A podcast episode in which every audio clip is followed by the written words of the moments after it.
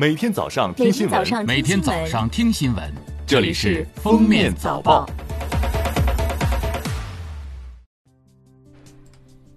各位听友，早上好！今天是二零二零年三月三十一号，星期二，欢迎大家收听今天的《封面早报》。来看今日要闻：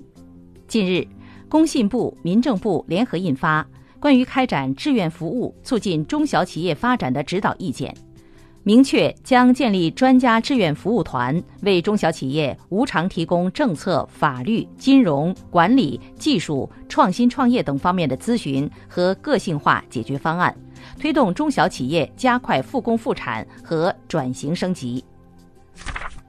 时隔一个多月，央行再度降息，且降息幅度进一步扩大。央行三十号发布公告，为维护银行体系流动性合理充裕。二零二零年三月三十号，人民银行以利率招标方式开展了五百亿元逆回购操作，操作期限为七天期，中标利率为百分之二点二零，此前为百分之二点四零。国家监委组建两年来，追逃追赃天网行动共追回外逃人员三千四百二十五人，其中党员和国家工作人员一千一百九十二人，百名红通人员八人。三月三十号，工业和信息化部副部长辛国斌强调，随着国际疫情的进一步扩散，我国外贸进出口形势可能还会进一步恶化，应密切跟踪形势发展变化，及早做好应对的准备。据海关统计，今年前两个月，我国货物贸易进出口同比下降了百分之九点六，其中出口下降了百分之十五点九。三十号，国务院联防联控机制召开新闻发布会。国家卫生健康委新闻发言人、宣传司副司长米峰表示，据世卫组织最新通报，全球当日新增确诊病例超过六万例，累计确诊病例增速连续七天超过百分之十，防输入压力持续加大，要做好从境外到国门、从国门到家门的全链条防控。下面是热点事件：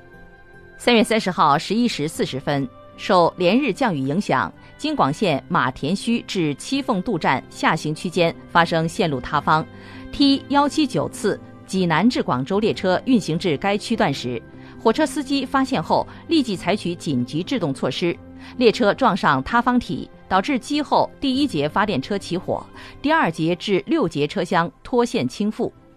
铁路部门第一时间启动应急预案，抢险救援工作已经展开。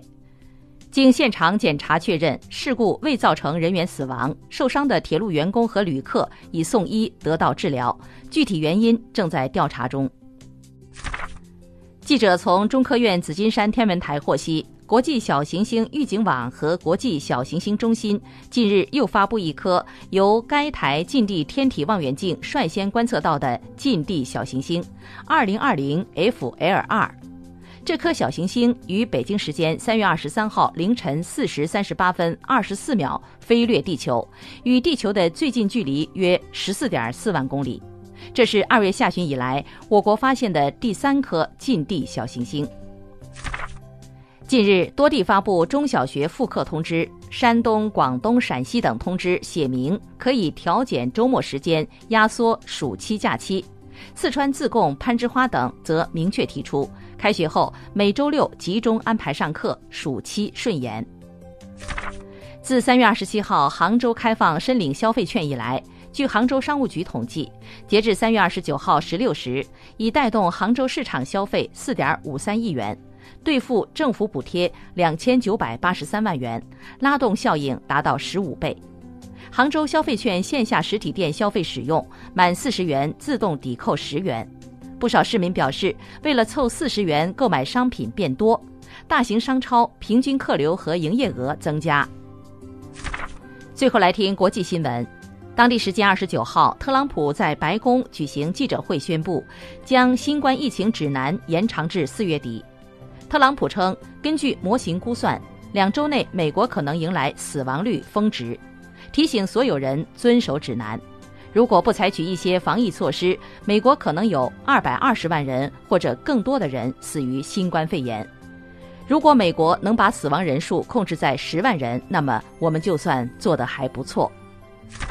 据澳大利亚媒体报道，红宝石公主号游轮上三名船员因出现严重的新冠肺炎症状，已于二十九号晚下船，被送往医院就医。据悉，该邮轮于十九号停靠在悉尼海岸，邮轮上两千六百四十七名乘客被允许下船。同时，邮轮上有一千一百多名船员被隔离。报道称，截至二十九日晚，该邮轮已有二百一十五人确诊为新冠肺炎。据韩联社报道，韩国总统文在寅三十号在青瓦台主持第三次紧急经济会议时表示，韩国中央政府决定携手地方政府，向包括中产阶级在内的收入下游百分之七十家庭发放灾害补助。四人户的补助标准为每户一百韩元，约合人民币五千八百元。政府将尽早提交第二期补充预算案，并争取在四月内获得国会通过。感谢收听今天的封面早报，明天再见。本节目由喜马拉雅和封面新闻联合播出。